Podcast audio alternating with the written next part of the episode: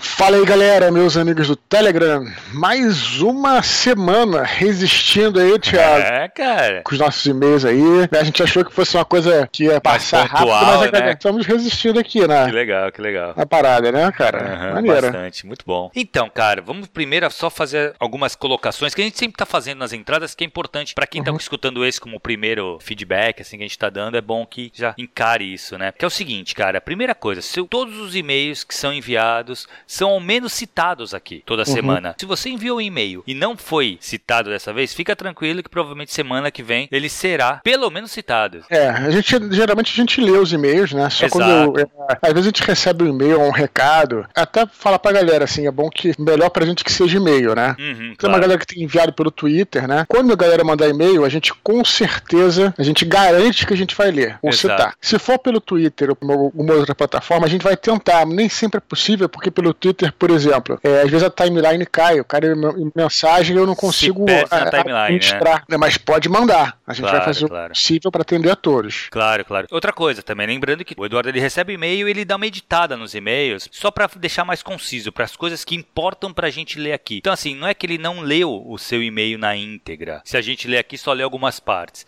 é que ele editou pra ficar só as partes que realmente vão ser discutidas aqui, mas ele leu tudo, podem ficar tranquilos, viu? Sim. Tem mais uma coisinha, né, Dudu? É, pra galera Vamos- escutar até o fim. Provavelmente isso aqui vai ser um pouco longo, acredito, pela quantidade de e-mail, quantidade de material que tem. Mas assim, fica até o final, que vai ter uma surpresinha no final desse áudio. É isso aí, meus Beleza. amigos. Eu queria fazer meu último pedido aqui nesse curto bloquinho aqui de, de, de re- de recados de abertura, que é pra vocês nos ajudarem a divulgar o canal, né, o Thiago? Ah, sim, É. claro. Cara, tá que se bem que assim, o teu canal cresceu bem já, né? Mas tem Claro. muito mais pra crescer ainda, eu acho. Com certeza, a gente sempre pede para que a galera divulgue. Como é que eu vou sugerir, né? Claro, vocês podem divulgar o próprio link do canal, né? Uhum. Você pode passar para algum amigo seu, tal, em qualquer rede social, qualquer coisa. Mas tem uma maneira, cara, que é bacana também de divulgar. Assim, às vezes você fala, pô, o Eduardo tem um canal lá e mandar o link, de repente o teu amigo pode não ficar tão empolgado. O que você pode fazer, e o Telegram permite isso, é você dar forward nas mensagens, né? Então, por exemplo, o que, que eu sugeriria é que se tem algum áudio que você acha que pode ser útil a algum amigo seu que não tá no canal, mas tem Telegram, você, sei lá,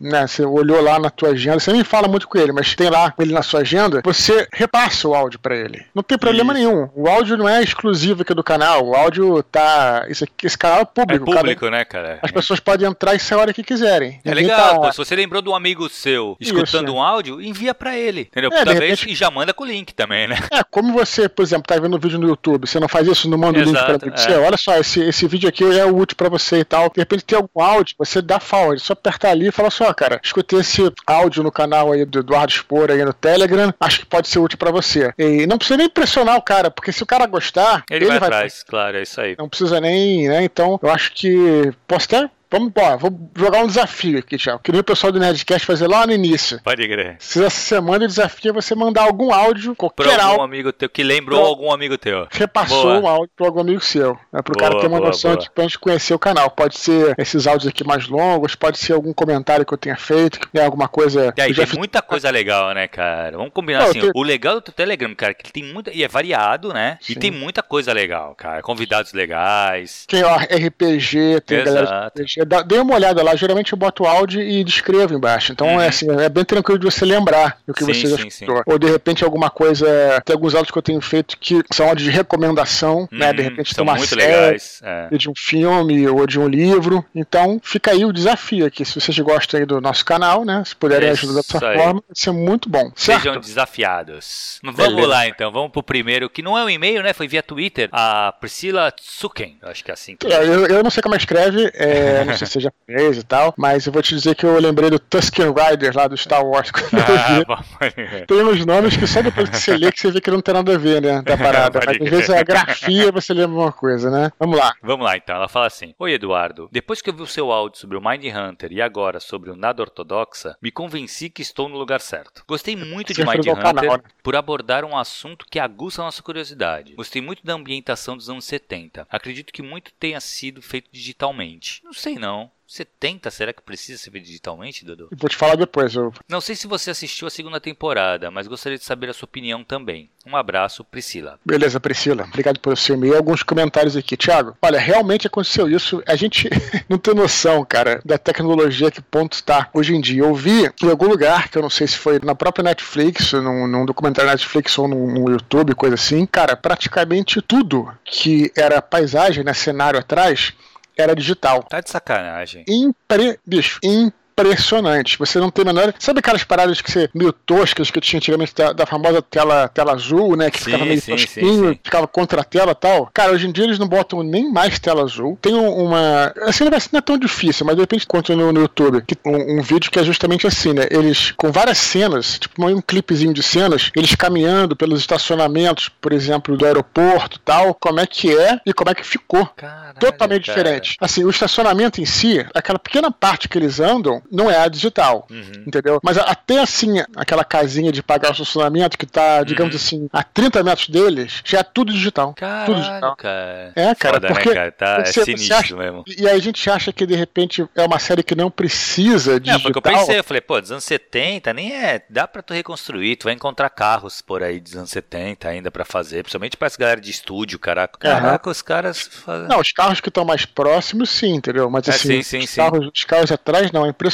né? É. Mas comentando aí, Thiago, então assim, é, o que ela falou, Mind Hunter, foi um, um, áudio que eu fiz sobre motivação dos personagens, né? Eu vi, escutei. Acabei vendo também aquele Una Bomber, né? Uhum. Que até o Afonso Solano me recomendou. Como eu gostei muito do Mind Hunter, fui ver Una Bomber, não me, deixar claro de novo que eu não me arrependi. Muito boa série, gostei também. Uhum. Até por ser aparentemente bem histórica, né? Se aprende e tal. Mas não ficou muito claro a motivação dos personagens, do, do personagem principal no Una uhum. Bomber. Nem do, do, vilão, que você pode, ah, não, mas o vilão que é o, que é o principal, mas também não ficou clara a motivação dele. Claro, fica claro pela literatura que a gente tem mesmo de sim, que ele sim, é, sim. destruir a sociedade industrial, aquelas coisas. Mas do personagem mesmo não ficou claro. É. E o Mike Hunter, cara, ele trabalha pô, os três caras que se reúnem lá, sei, também nunca tô repetindo muito o áudio aqui, mas eles têm essa motivação. Então, assim. É muito é... legal, cara. E outra coisa, a série é muito, muito boa, né? Porra, é impressionante. Perfeita. Uma coisa que a Priscila colocou aí, eu acho que ela falou, eu não sei se você pescou, eu, eu entendi que ela botou assim: o assunto aguça a nossa curiosidade, mas uhum. acho que no seguinte sentido, eu acho que o assunto de você tentar, que aliás foi a motivação dos caras no início da série, tentar entender o que, que passa na cabeça de um sujeito, que é o seguinte. O serial o, killer. É, mas o lance é o seguinte: o serial killer, ele é um cara que ele, se ele fosse louco, você entenderia. Esse sim, é o negócio. Sim, sim, Porque sim. o cara tá completamente né, fora de si. Uhum. Só que ele comete todas essas insanidades que são coisas assim inconcebíveis, só que ele sabe o que ele tá fazendo. Por isso que eles são presos em prisões normais e não em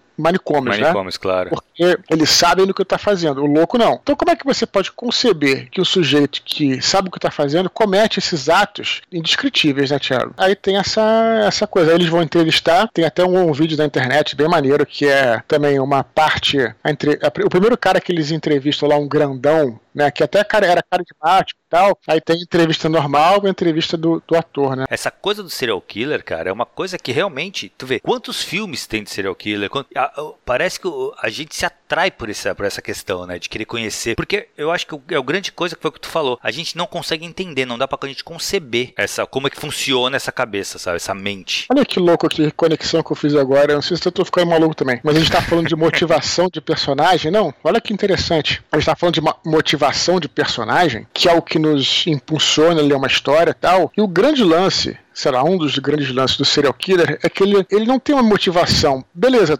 talvez tenha, mas mas para quê? É um fetiche? É uma... Qual é a motivação dele? O que, que motiva o sujeito? A gente não, sabe, não tem assim, uhum. essa concepção. E aí isso levou os caras a abrir essa. tentar encontrar um padrão para poder caçar melhor, né, o serial sim, killer, sim. né? Sim, Essa aqui é a história da série, né? A série é muito boa, né, cara? Muito, muito boa. Mas então, só pra segunda temporada do Mind Hunter, ela muda um pouquinho, né? Uhum. Porque é menos entrevistas com, com assassinos em série e mais sobre a caçada a um assassino em série em especial, que até é meio. Eu acho até maneiro, porque a gente tá sempre esperando encontrar, sei lá, uma resposta assertiva, assim, ao grande vilão e tal. E eu depois pesquisando, é, não vou dar nenhum spoiler, mas vi que esse cara, ele não chegaram a uma conclusão total sobre ele. Esse, esse cara que eles Uhum, procuram sim. na maior parte da segunda temporada. Então vira uma série um pouquinho diferente, uma série mais policial do que psicológica, assim, né? Exato. Com sentido. Mas eu gosto muito porque sou fascinado por essa reconstrução histórica, né? Continuei gostando pra caramba e tem na segunda temporada uma cena antológica que eles vão entrevistar o Charles Manson. que é Então, cara. cara, foi um do bagulho que eu não gostei na segunda temporada, Dudu. Fala aí, Thiago. Então, mas não é é que eu não gostei. Acho que assim, o Charles Manson é outro ícone que é muito, né, cara, assim, na cultura pop. Então, tem muitas obras sobre ele e tal. Qual o problema, eu acho? Eles fizeram uma divulgação, cara, na segunda temporada do Mindhunter Uhum. em cima do, do Charles Manson. E tem Uhum. uma cena, velho.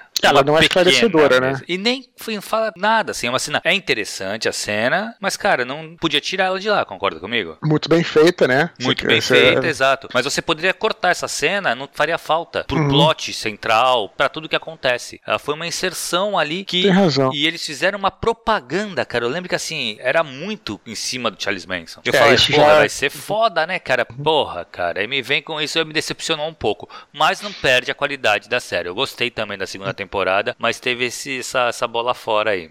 Você tem razão, realmente ele ali. Você pode até argumentar que talvez a terceira temporada ajude e tal, mas tem que É. se fechar na segunda ali, né? No final de contas. sim, claro. Você tem total razão. Eu não tive esse problema pelo seguinte: eu não, não vi dessa forma, eu não vi essa propaganda que você está falando. O, o que eu quero ver no Mind Hunter é justamente menos o plot em si. Eu entendi que é importante, né? Menos Uhum. o plot, os ganchos e tal, e mais essa reação. O que, que eu busco no Mind Hunter? Eu. Eu busco, não eu, mas eu poder entrar numa dessas penitenciárias e entrevistar um desses caras e tentar entender. E os agentes fazem o papel de você, espectador, né? Sim, Eles sim. perguntam tudo que tem que perguntar, assim como de fato os policiais perguntaram, né? Então isso que me fascina muito. E o Mind Hunter ele tem essa característica de realmente ter algumas cenas que não levam a lugar nenhum. Não é a primeira, não, cara. Não, na primeira sim, temporada, tava, tava revendo na primeira temporada, tem uma cena que tá os dois policiais ainda não tem muita verba do governo, eles ainda estão ali chavecando o FBI para conseguir as Uhum. verbas e tal, então eles vão para um lugar e, e ficam no hotel no mesmo quarto. E aí tem uma cena lá que o mais novo senta na cama com outro cara e tu acha meio estranho e o cara até olha assim, né? Fala, vai pra tua cama e tal. E você fica assim, não, você vai gerar alguma coisa. O cara vai, sei lá, o cara vai É. se revelar que, que é gay e tal, babá. E no Não. final dos contos não acontece nada. Uhum. Mas aquilo te deixa bolado, assim. Não Sim. bolado, obviamente não por cara ser gay, mas assim, porque esperando que vá acontecer alguma coisa, né? Tipo Sim, assim, sim, sim. vai dar uma treta aí. Assim, essa parada, entendeu? E acaba que não dá nada, entendeu? É. Então, é, o Mind Hunter tem um pouquinho esse modus operandi. Então, por, isso eu entendi perfeitamente o que você falou, concordo, mas eu não me decepcionei nesse caso, entendeu, cara? E só pra contar que o, que o ator é o mesmo que faz os Mind Hunter no filme lá do Era uma vez em Hollywood, do Tarantino.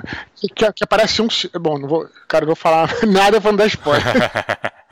Mas vai, fala. Mas é animal, cara. Outro, outro bagulho que fala do Charles Manson que é muito foda, né? Mas eu gostei. Então, eu, assim, eu, num, total também gostei da série. Tanto da primeira quanto da segunda temporada. Eu prefiro a primeira temporada, mas eu gostei da segunda. E o Nada Ortodoxa, Dudu? Cara, eu adorei a série. É, Eu, para começar, achei legal de ser bem curta, né? Porque às vezes a Sim. gente tem essa, essa coisa de forçar que tenha oito episódios, sabe? Pra poder Uhum. se encaixar na parada e depois ter mais temporadas. Pô, pera um pouquinho, né? Pô, de repente, a série é justamente uma maneira de você contar uma história e não necessariamente em duas horas de um filme, entendeu? Isso que é Uhum. bacana da série, vai ter o tamanho que ela tiver. Claro. E eu, foi, foi o que eu falei lá no áudio, né? Pra não, ter, pra não me re- repetir muito. Eu achei bacana porque é, o que que acontece, Tiago? Quando você não aponta dedos, né? E você não levanta bandeiras, né? Quando, é, eu sempre falo isso. Isso é bom porque todos podem se identificar. Claro. Né? E ali tem uma pegada da mulher, pô, querer se libertar, sair da- daquela sociedade ali e tal. Mas a própria autora, ela é uma pessoa assim, de alto astral. Ela não, ela não tá apontando o dedo, ela tá contando a, a jornada dela Sim. você se identifica.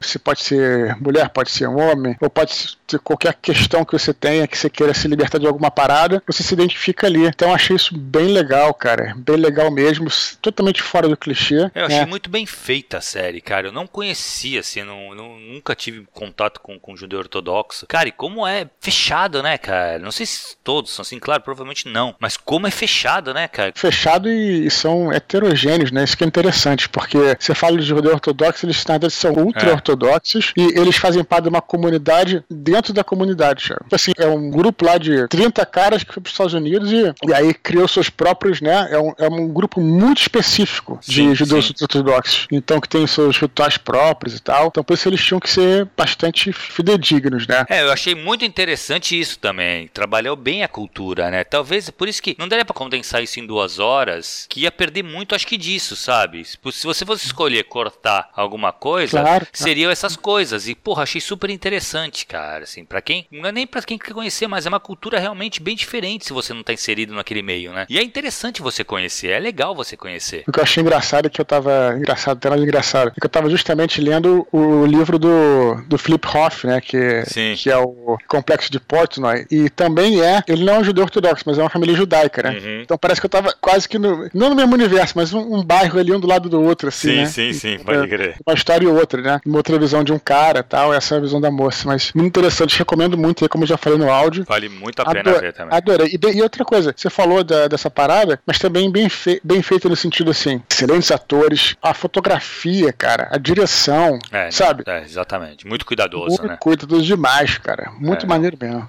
Muito legal. Excelente. Beleza, vamos lá, vamos pro próximo, cara. Vamos pro e-mail do Hugo Rodrigues. Vamos lá. Ele fala: Saudações Dudu e Thiago. Adoro essa leitura de e-mails que vocês fazem e também o conteúdo do Telegram, pois, além de ajudar, incentiva demais. Muito obrigado e parabéns pelo trabalho. Hoje tenho duas perguntas. Uma, quando estou escrevendo, acho importante falar como são os personagens e o ambiente que estão, mas como saber que eu não estou exagerando na descrição? E aí, Dudu? Beleza. Tem como saber? Cara, é o seguinte, essa parada, de novo, assim, sem querer me desviar um pouco da, da parada, mas eu acho que é muito subjetivo. Sempre falo isso e a galera até, sei lá, pode parecer até aqui, mas é prática, cara. Uhum. Porque é justamente você encontrar o ponto certo, né? É algo que quando se encontra, você, que é difícil de encontrar, não é fácil não, você cria essa justamente essa mágica da literatura, que é literalmente uma mágica, né? Você conseguir fazer com que a pessoa que está lendo ali poucas palavras, você consegue que o leitor crie aquela imagem na cabeça, é algo, olha, eu vou te falar, eu acho que talvez tenha sido isso uma das coisas que me levou a me tornar escritor, porque eu achava aquilo ali, cara, é algo do outro mundo, assim, né? Eu sempre dou o exemplo, eu devo ter falado em podcast, Thiago, talvez você já tenha ouvido falar, mas acho que não no Telegram. Eu sempre dou o exemplo que eu comecei a ler Sherlock Holmes bem novo, né? Com 12, uhum. 13 anos. E quando eu li o Sherlock Holmes pela primeira vez, eu não tinha visto nenhum filme do Sherlock Holmes. Mentira. Tinha visto. Que aí foi isso que me levou pro Sherlock Holmes, o Enigma da Pirâmide. Ah, sim, mas, que sim. Não, mas que não tinha ainda a casa dele e tal, uhum. a Baker Street, né? E aí quando eu li, é, a primeira descrição do Conan Doyle do quarto, do apartamento do Sherlock Holmes na Baker Street, uhum. que é curta. Cara, e depois eu fui ver nas reproduções dos filmes, mais tarde, anos mais tarde, que fizeram, que era idêntica ao que eu tinha na minha cabeça. Eu, uma criança de 13 anos, 12, 13 anos, que não tinha quase referência, eu falei, caraca, esse cara é um, é um mágico, cara. Literalmente, né? Então, assim, e aí é isso, cara. Então, é realmente é você é escrever, ler, você tem que ter o bom senso de, como eu tô te falando, sempre ler o que você escreve, imprime, tenta ler, para tentar ver se encontra esse ponto correto. Eu tô falando, não é fácil. Você talvez vá chegar ao ponto correto depois de 10 livros publicados, uhum. né?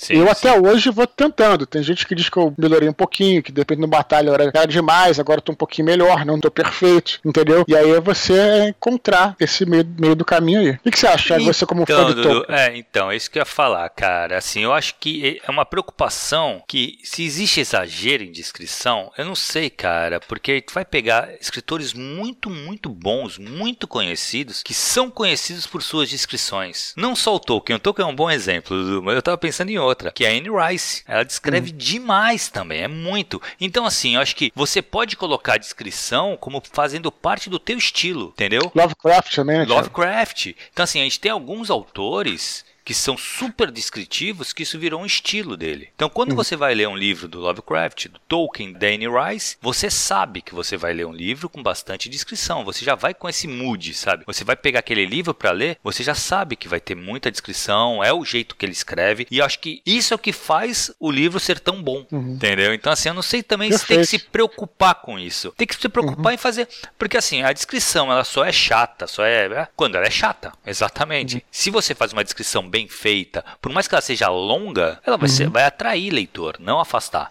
Entendeu? Eu, eu acho isso. Pois é, só quero comentar de, de novo, eu não tenho uma resposta certa para isso, só comentar que o Lovecraft é um cara que é bem impressionante isso, né, cara? Porque ele descreve de forma que você fica confuso na descrição, mas ele faz isso de propósito. Exato, que é pra provocar pra, essa pra confusão. Te, é. te dar uma tela azul ali pra você não entender as coisas cósmicas que ele tá descrevendo. É, é, é, realmente, nesse caso aí, em vários casos, né? Beleza, vamos pra dois. A dois ele fala o seguinte: Eduardo, nos seus livros, em algumas partes, cada capítulo fala sobre um período, como em Anjos da Morte, onde em uma parte tem-se a história do Daniel e na outra tem-se as cenas com Kyra e Urakin. Qual dica você daria para quem quer fazer isso? Como você faz? E aí, Dudu? Cara, é a dica que eu, que eu dou assim é pra evitar fazer isso, cara, porque foi uma parada. É verdade, porque foi uma coisa que eu meio que aprendi assim antes da morte. É até interessante isso, que a gente vai vivendo e aprendendo, né? Tipo, então assim, é, eu não vou dizer que eu me arrependi de fazer isso, não, porque,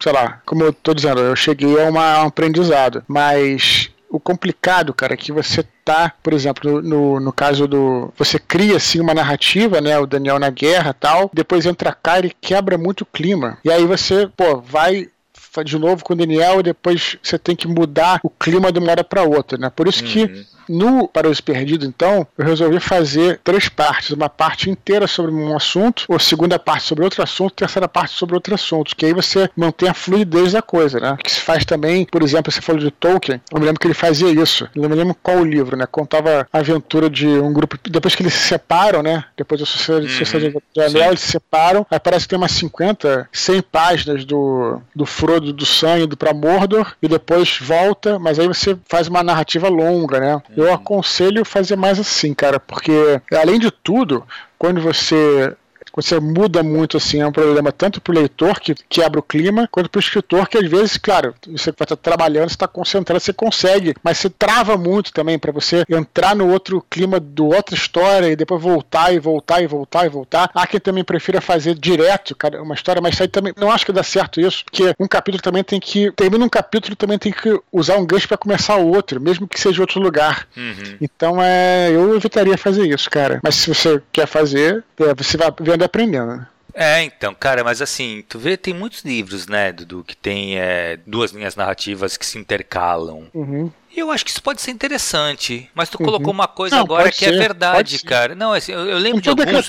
Nada, não, é, tô falando não, da minha experiência, tá? É, eu tô lembrando de alguns livros que eu li que, que tem essas, que tem duas linhas narrativas. Normalmente o Dan Brown usa muito isso. Mas. Guerra dos Tronos usa isso direto, né? Guerra dos Tronos, total, né? Mas aí são várias linhas, né? Porque por personagem que ele faz ainda é milhões de linhas narrativas diferentes. É, uhum. Não, mas assim, mas tu colocou uma coisa que é verdade, cara. Eu acho que essa quebra de clima é um problema. Ou você uhum. mantém a, a linha, a curva narrativa das duas histórias paralelas correndo na mesma curva, assim, tendo, tendo alcance da tensão, tendo tudo isso juntas para tu manter essa tensão, ou o que aí sim, cara, deve dar um trabalho do cão pro escritor, né? Tu manter duas linhas narrativas e tendo e mantém a tensão nas duas ao mesmo é mais difícil, eu acho. Mas uhum. assim, não sei, cara, não sei, eu não teria, acho que é, foi o que tu falou, acho que é experiência, é prática, e se tu tá falando que o negócio, eu acredito em você. É, lembrando de novo que isso só posso falar minha experiência, tá? Mas você, obviamente, pode.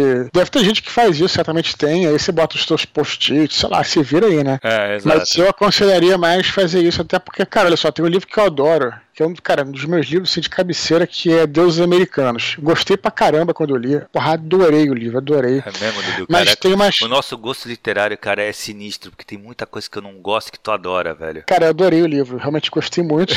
mas, mas, assim, é, tem, não sei se você lembra, né? Tem uma hora que ele faz uma pausa para colocar uns pequenos contos, inclusive em, em, é, em itálico. São partes mais narrativas dos deuses chegando na América, que não uhum, faz parte sim, da linha. Sim, sim, sim principal. Cara, deveria ser super interessante, mas eu não consegui ler. Ainda mais por ser itálico, eu passei direto para poder voltar para ler a narrativa. Sim. Dá uma crítica, tá, galera? Assim, porra, é, é assim, é, é, o que eu, é o que eu achei, entendeu? Claro. Ainda mais que o cara, o Hugo, estiver começando também, que eu acho que pode ser que ele seja um novato, eu aconselharia deixar isso quando já mais. Mais um maduro, mais... né? Claro. Sim. Com certeza vai ser. É, é, muito mais complexo. Dá pra perceber, né? Que é muito mais complexo. Uhum. Assim, acho que se você puder evitar de fazer isso que o Eduardo falou, é bem legal. Assim, você faz, já que são duas histórias, contar uma e depois contar outra, fazendo duas partes. Né? Uhum. Né? Melhor do que juntar, tá. mais complicado mesmo. Beleza, ele acaba com um forte abraço aos dois. Estou ansioso pelo seu novo livro. Eu também tô, viu? Olha, Thiago, olha, eu vou te falar que hoje, estamos gravando na quarta-feira. Eu tô quase terminando, quase terminando o livro. Na verdade, eu já meio que já terminei, mas isso eu posso falar porque eu já, eu já divulguei, quando eu divulguei aquele trechinho. O livro ele tem a, a narrativa, mas ele também tem umas cartas, né? Que são dois personagens se comunicando. Uhum. A narrativa eu já terminei e agora eu preciso terminar as cartas para encerrar, né? Mas aí depois tem que voltar para fazer a revisão tal. Então não, uhum.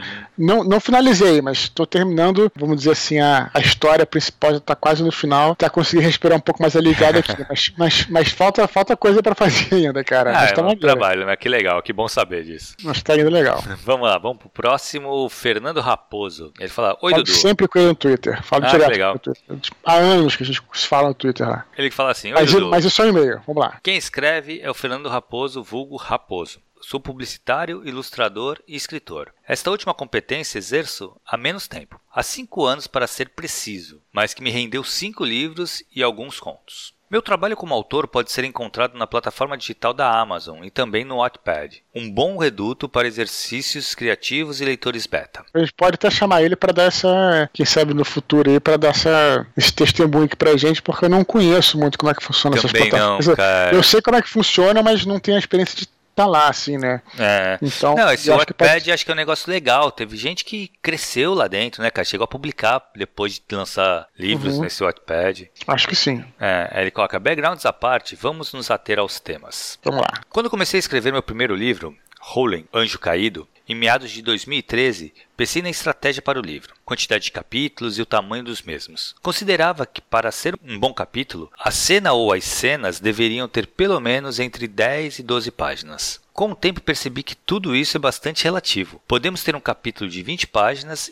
e outro de apenas um parágrafo. O menor pode ter um ritmo bem mais intenso que o maior. No fundo, tudo depende da forma como se escreve. Mas, seguindo a minha própria experiência, o que vale mesmo é prender o leitor, sempre deixando ganchos para a próxima página. Estou me preparando para escrever mais um livro e, como você mencionou, os preparativos são de fato importantes mas tenho a minha história em grandes fragmentos com elos a serem unidos ao longo do processo. Sei o final, tenho conhecimento prévio de algumas sequências, mas o livro nasce no processo criativo do momento. Espero que o mercado se torne mais atrativo para os novos autores, minimizando certos pré-requisitos para editar um livro. Ainda estou na luta. Foi um prazer compartilhar parte do meu processo com você. Te admiro bastante. Um grande abraço, Raposo. E aí, Dudu? Beleza. Legal o e-mail dele, hein? É, não, ele tá nessa luta aí também do livro dele, o Howland. Anjo Caído, uhum. acho que deve ter um pouco a ver assim com parecido assim com, com a minha linha de fantasia, eu acredito. Sim. A gente se fala bastante aí pelo, pelo Twitter, inclusive ele é, escreve bastante sobre o que a gente fala no Telegram, e aí eu insisti para ele escrever um e-mail para que a gente pudesse ler. Finalmente ele,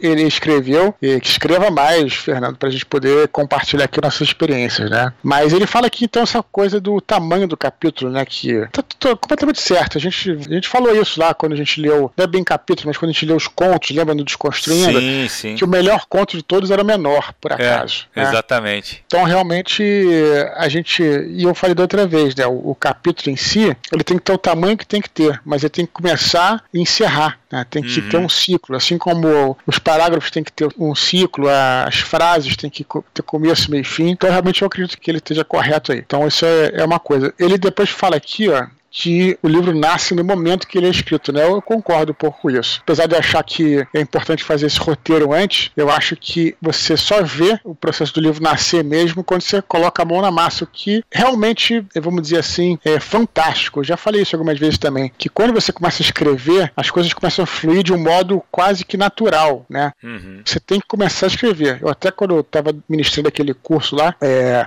eu já falei isso também algumas vezes, né? Tipo, falava, galera, escreve aí uma, uma sinopse. E as pessoas falavam, ah, não, mas não tem nada na cabeça e tal. Eu falei, olha, escreve que vai sair. E é, todo mundo aí. consegue chegar até o final. Então, realmente, no processo de mão na massa, de você escrever mesmo o livro, literalmente, é que ele nasce. Eu concordo hum. bastante com o que o Fernando disse aí. O que você acha? Concorda, Thiago? Então, cara, na verdade, o primeiro, a parte dos capítulos eu concordo muito. Eu acho que realmente tem capítulos. Cara, engraçado, eu acabei de ler, li a semana, li um, dois dias, eu acho, um livro do Pasme, Stephen King. Não é só do Stephen King, é, é do Olha. Stephen King, é, é a Pequena Caixa de Gwendy, o nome do livro, é de Stephen King e de Richard Chismar, alguma coisa assim o nome dele. É um livro curtinho. Por isso que tu topou ler, né? Que se Exato, fosse ruim, já... eu já parava. sempre, nem me, me, os livros grandes dele me assustam. Não, na verdade é o seguinte, meu problema com o King normalmente é isso, né, cara? Ele é, ele enrola muito. Os livros menores menores, os contos dele é mais direto ao ponto. E realmente acertei na, na lata. Vai direto ao ponto, é muito legal a historinha. Uma noveleta, uma novela. É, é, é isso que eu ia falar, ele, ele tem os contos, tem,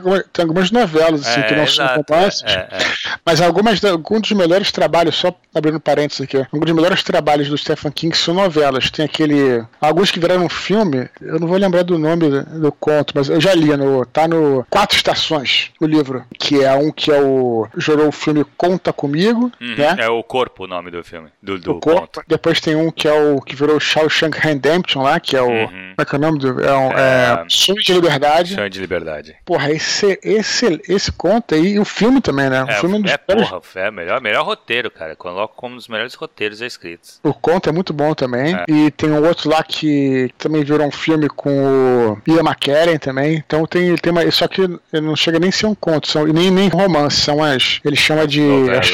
Novela que se chama, né? É. Então, cara, eu nessa novela do King, ele tem algumas, alguns capítulos que são é, que é isso aí, é um parágrafo. É o Uhum. que, cara, realmente, mas ele tem uma ideia que ele passa naquele capítulo. Bora pro próximo, entendeu? Uhum. Então, assim, eu acho que tudo Tem tudo tem ali. Exato, é tudo é exatamente isso. Qual o tamanho do capítulo? Qual o tamanho ideal do capítulo? Cara, o suficiente pra ter essa ideia, pra você completar essa ideia. Pode ser que seja em um parágrafo você completa essa ideia. Uhum. Entendeu? Então acho que isso. Isso acho que ele sacou bem já. E ele tá. Cara, ele coloca aqui, né, cara, que ele espera que o mercado torne mais atrativo para novos autores, minimizando certos pré-requisitos para editar um livro. Cara, eu acho que ele já tá. Assim, o, a Amazon é um caminho legal para autor iniciante. Você tem que ganhar. Primeiro público, cara, eu acho. Acho que hoje, Uhum. pra para você atrair as editoras, você tem que ter público. É, tá cada vez mais difícil da editora apostar num nome desconhecido, entendeu? Uhum. Como o mercado de e-books cresceu muito e tal, o Wattpad, eu acho que tu tem que ganhar leitor. E aí só tem um jeito, cara, divulga o teu trabalho. Divulga bem o teu trabalho. Sem spam, não seja chato também, que tem muita gente chata. Mas divulga, faz chegar nas pessoas, sabe? Faz elas lerem, elas esperarem mais coisa sua. Que isso vai fazer uma editora falar, putz, ó, esse cara, vou trazer ele pra mim. Se eu não me engano, que a gente tava comentando do já aconteceu isso. Uhum.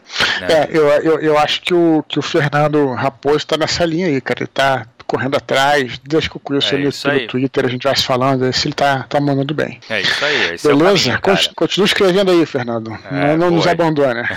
Time e-mail, cara, hoje. Vamos lá. Bruno Mancini. Já nos escreveu aí. Exato. Já é. Ele fala: Bom dia, boa tarde ou boa noite, meus queridos Eduardo Spor e Thiago Cabelo. Um tempo atrás mandei um e-mail falando sobre estar revisando meu livro e ter coisas que eu queria mudar e tudo mais. Eu lembro desse e-mail. Sim. Aí o Thiago Cabelo me deu uma dica: conversar com a editora e ver o que eles acham. Eu não tinha pensado nisso e foi muito importante porque me deu paz de espírito. É, exatamente, cara. Era pra isso mesmo, pra dar uma paz de espírito. Cara. Conver- cara, o editor tá ali pra isso, né, velho? Claro.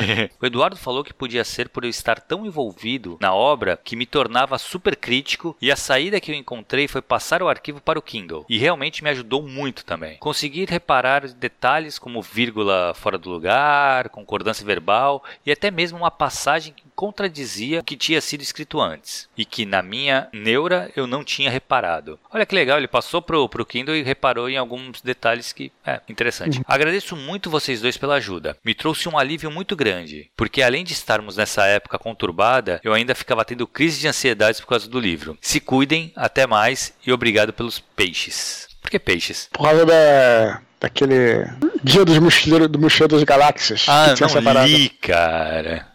É, eu Eu- li o olha, olha o livro que eu precisava ler, mas Pois é, então, ele. Que bom que você que ajudou, né? Que É. bom que ajudou o Bruno nessa, nessa conversa aí. É, ele falou que ele. Bom, quanto a você ir falar com a editora, eu acho que, que é isso mesmo. Ele fala que ajudou a passar pro Kindle. É, é aquela coisa, eu também. tu prefere imprimir, né, Dudu? Não, não, na verdade a questão é o seguinte: é você conseguir recursos. Cara, é muito psicológica, a coisa realmente É, é. exato, Você exato. para ser um escritor também tem que ser um, sei lá, um psicólogo para enganar sua mente. Você consegue enxergar melhor as paradas quando você cria um distanciamento daquilo. Uhum. Então, ele mandou pro Kindle, talvez provavelmente ele estava viciado em ver o texto dele no computador. Imagino, tô supondo aqui. Então, quando jogou pro Kindle, ele passou a ver, ver o texto com outra com certo distanciamento é, do que estava acostumado. Não sei se estou me fazendo entender. Eu costumo fazer isso também. Eu imprimo, às vezes eu mudo a fonte da impressão, né, para poder Sim. ver o texto de outra forma. São pequenos recursos que parecem bobos, mas você tendo esse distanciamento, acho que eu fiz um áudio sobre isso em algum momento, distanciamento do texto. Você consegue enxergar coisas que você antes você não enxergava. Sim, então, sim, sim. Que você puder fazer para melhorar isso, né? Acho uma boa. E aí ele fala aqui, te agradece, diz que tava meio ansioso e tal. Tiago, você que é um. tá com um empreendimento novo aí, cara. É.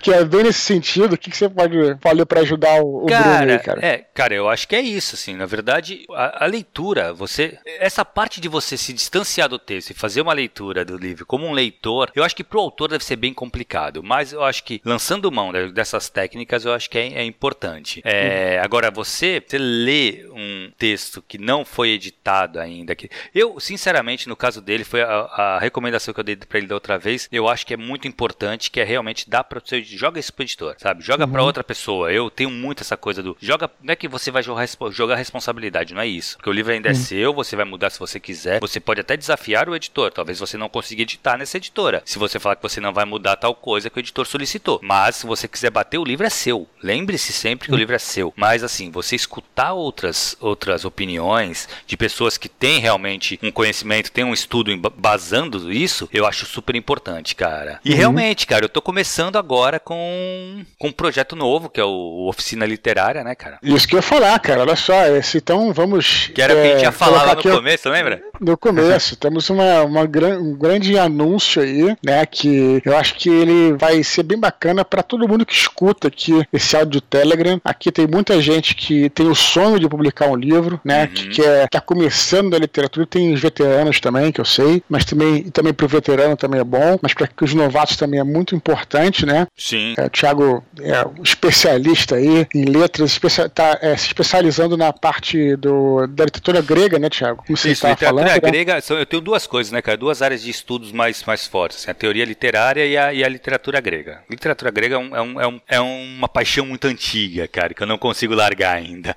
Mas a teoria literária tem, é uma coisa que eu estou estudando muito. A gente tem, ao longo aí dos nossos, nossos encontros, nosso podcast, a gente tem falado muito de literatura. É a nossa série do Desconstruindo, que foi uma das que faz mais sucesso, é, escrita, escrita criativa, né? Uhum. E a gente aqui no Telegram tá fazendo isso. A gente, a gente fez um dos últimos Desconstruindo que a gente gravou, foi a gente analisando é, os textos da galera, que a gente adorou fazer isso, né, Thiago? E isso foi o que me então, moveu, cara. Cara, então assim, pô, já, já que a gente gostou tanto de fazer isso, por que não oferecer Exato. serviço para alguém que precise, né? Que, que uhum. queira, que esteja precisando disso. Então, Thiago, aí, então o Thiago tá com um projeto novo, né? Uhum. Que ele vai explicar agora pra gente. O que, que é esse projeto? É, cara, então, o, é Oficina Literária. Eu, eu, abri um site, pode entrar lá, oficinaliteraria.com. Na verdade, eu, ofereço três serviços, cara, assim, que uma é leitura crítica, que é aquilo que a gente fez, que, que realmente você pega o livro, você pega o conto, você pega o, o romance, o, a novela, terminada, né? Faz uma leitura, vou fazer uma leitura bem aprofundada, me ligando em cada detalhe. Se você quiser saber mais ou menos o que é, escuta lá o Desconstruindo se você não escutou, que você vai ver o que, que é a análise, né? É mais ou menos aquilo que a gente faz. E dando vários toques. Isso, para alguém que, que, acabou de escrever um livro, é uhum. muito importante passar. Até para ele se distanciar. O que a gente estava falando agora do e-mail do, uhum. do Bruno é o seguinte: você criar essa distância pro autor é muito, muito difícil. Então, assim, você pegar alguém que tem essa experiência, cara, de leitura e ler o seu, o seu livro, ele vai sacar algumas coisas, ele vai pegar algumas coisas e vai te, aí depois, quando acabar essa leitura, faz um parecer indicando as vantagens do livro, as desvantagens, o que poderia ser alterado, o que não poderia. É, recomendações de leituras para você quando for reescrever, você ler uhum. também. Então, essa, essa foi a minha ideia, sabe? De oferecer esse serviço, Sim. basicamente. Cara, e a gente tá começando com isso agora, entendeu? Então, assim, primeira mão mesmo, a gente vai lançar aqui no, no, no Telegram do Dudu. Tchau, pô, então, e vem cá, mas não vai rolar nada. Podia rolar uma promoçãozinha aí pra então, galera. Que seria muito legal de fazer uma promoção, cara. Fazer tipo um concurso. Tipo, vai, fazer um concurso de sinopses e vamos ver. O que, que tu acha, Dudu? Olha, vamos fazer o seguinte então. Então, vamos fazer, olha, pra prestigiar a galera, né? Então, pra promover esse teu projeto que tá iniciando, também para prestigiar a galera do Telegram, é, a gente pode então, tchau, o que, que você acha aí? Ao longo dessa semana, a gente pensar no modelo né, Legal. desse concurso para a gente chegar numa promoção e semana que vem, ao compromisso aqui, semana que vem, no áudio da semana que vem, a gente vai explicar como é que funciona essa promoção para a galera que quiser participar, né, poder ter o seu texto analisado por você, né, que uhum. é um cara que eu tenho certeza que vai ajudar. Aqui a gente falando assim, você, as suas dicas já ajudam muito a galera. Imagina se você tiver uma leitura especializada, uma leitura crítica, né, para poder ajudar a galera. Tenho certeza que vai dar muito certo. Mas então, vamos esperar ao longo dessa semana vamos pensar Fechou. como a gente vai fazer isso. E semana que vem, quem tiver interessado, semana que vem não deixe de escutar o áudio quando for ao ar, na próxima semana. É isso, então, pra, importante. Pra ter áudio semana que vem, a gente precisa de e-mails, né, cara? Então, galera, vamos mandar e-mail. Continua mandando e-mail, é, lembrar, escutou um áudio, cara, que nem, eu achei muito legal dos e-mails de hoje, que a pessoa comenta, pô, o áudio, lê lá primeiro que ela falou, putz, você falou do, do Mind Hunter, do Nada Ortodoxa. Então, assim, o Eduardo volte e meia lança os áudios, cara, quase, pelo menos uns dois por semana tá tendo, né, Dudu? Sim. Manda um e-mail, pode falar dos áudios antigos também, não precisa ser dos novos, sabe? Sim, e você vê que você tá falando aquele primeiro, primeiro e-mail que na verdade foi via Twitter, da Priscila. É, exato. É, foi, foi curtinho e rendeu. rendeu exato, pra rendeu a pra gente caramba. Falou sobre, sobre o que a gente achou do Mind Hunter, achou uhum. dos serial killers, então, então não deixe de escrever pra gente poder manter essa nossa comunicação aqui. Né? Isso, né? e vamos, ó, prometo que a gente vai quebrar a cabeça pra fazer um, alguma coisa legal para divulgar e botar para frente esse oficina literária. Maravilha. Beleza, Dudu? Tá, então foi isso, cara, isso. semana. Fechamos o nosso nosso da semana? Fechado, Beleza. querido. Beleza, galera. Então a gente volta em breve aí. Um abraço para todos. Tchau, tchau.